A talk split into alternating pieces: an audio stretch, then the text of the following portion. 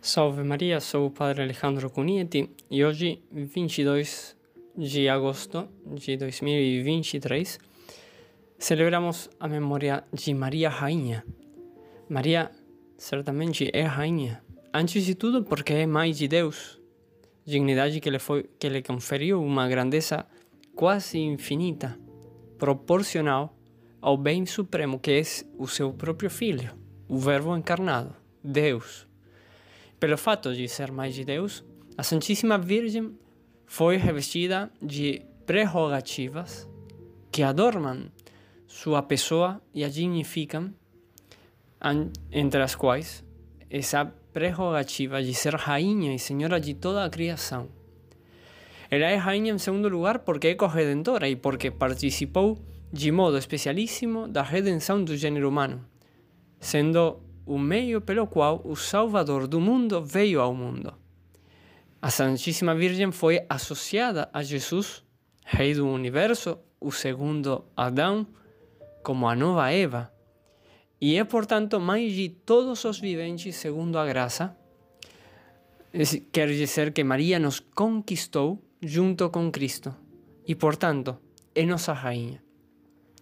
Maria é rainha em terceiro lugar porque é a mãe do herdeiro de Davi e Senhor de Israel, Jesus Cristo. E a Virgem, como conhecia perfeitamente as Sagradas Escrituras e a história do povo de Israel, tinha bem claro que em Israel a mãe e não a esposa do rei é a rainha. Ela é rainha finalmente porque Deus assim o quis exaltando acima de todos os anjos e santos, aos quais ela distribui como por direito materno, dirá o Papa Pio X, os dons divinos. Dessa rainha devemos imitar sua virtude mais manifesta, a humildade.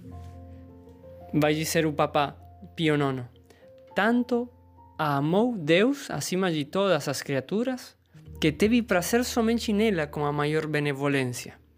Encheu-a tão maravilhosamente com a abundância de todos os carismas celestiais, tirados do tesouro da divindade, muito acima de todos os anjos e santos, que ela, sempre absolutamente livre de toda mancha de pecado e toda bela e perfeita, manifestou tal plenitude de inocência e santidade que nada maior pode ser concebido depois de Deus e ninguém pode imaginar além de Deus.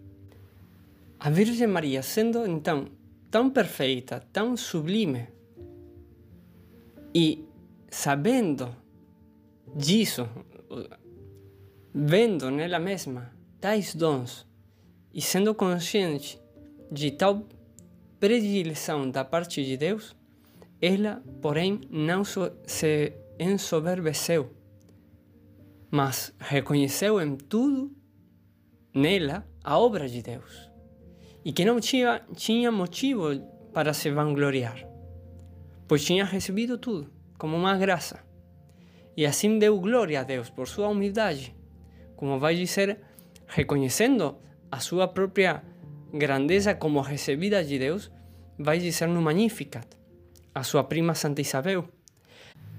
A minha alma engrandece o Senhor, pois ele viu a pequenez de sua serva. O poderoso fez em mim maravilhas, e santo é o seu nome. Ela, humilde, reconhece que tudo o que ela é e que o, o que ela tem vem de Deus, e por isso dá glória a Deus. Queridos irmãos, se a humildade consiste em criar um vazio dentro de nós mesmos para que Deus possa preenchê-lo com sua presença, quem fez isso melhor do que a Virgem Bem-aventurada, que se esvaziou tanto, fez de si mesma um abismo de humildade, tanto que atraiu não apenas, apenas o olhar de Deus, mas sua própria presença física, a encarnação. Deus se apaixonou pela humildade de Maria e por isso se encarnou em seu, em seu ventre. Assim, ela é a primeira de todas as criaturas, a rainha de toda a criação, Maria se fez a última, a serva de todos, a serva do Senhor, e por causa disso, Deus a fez a primeira. Porque vai dizer depois Jesus Cristo, aquele que se humilha será exaltado. Imitemos nossa rainha e nos esforcemos para ser humildes, pois todas as virtudes dependem da humildade, até mesmo a mais perfeita de todas, a caridade. Sem humildade não se pode ter caridade. A essa Rainha Santíssima, a mais perfeita e ao mesmo tempo a mais humilde de todas, com quem podemos sempre contar e confiar, pois ela é rainha para nos fazer o bem, nós, seus filhos e escravos, nos confiamos e pedimos que nos conceda do Rei dos Reis a graça de sermos humildes e a graça de podermos entrar um dia na alegria e na glória do reino dos céus.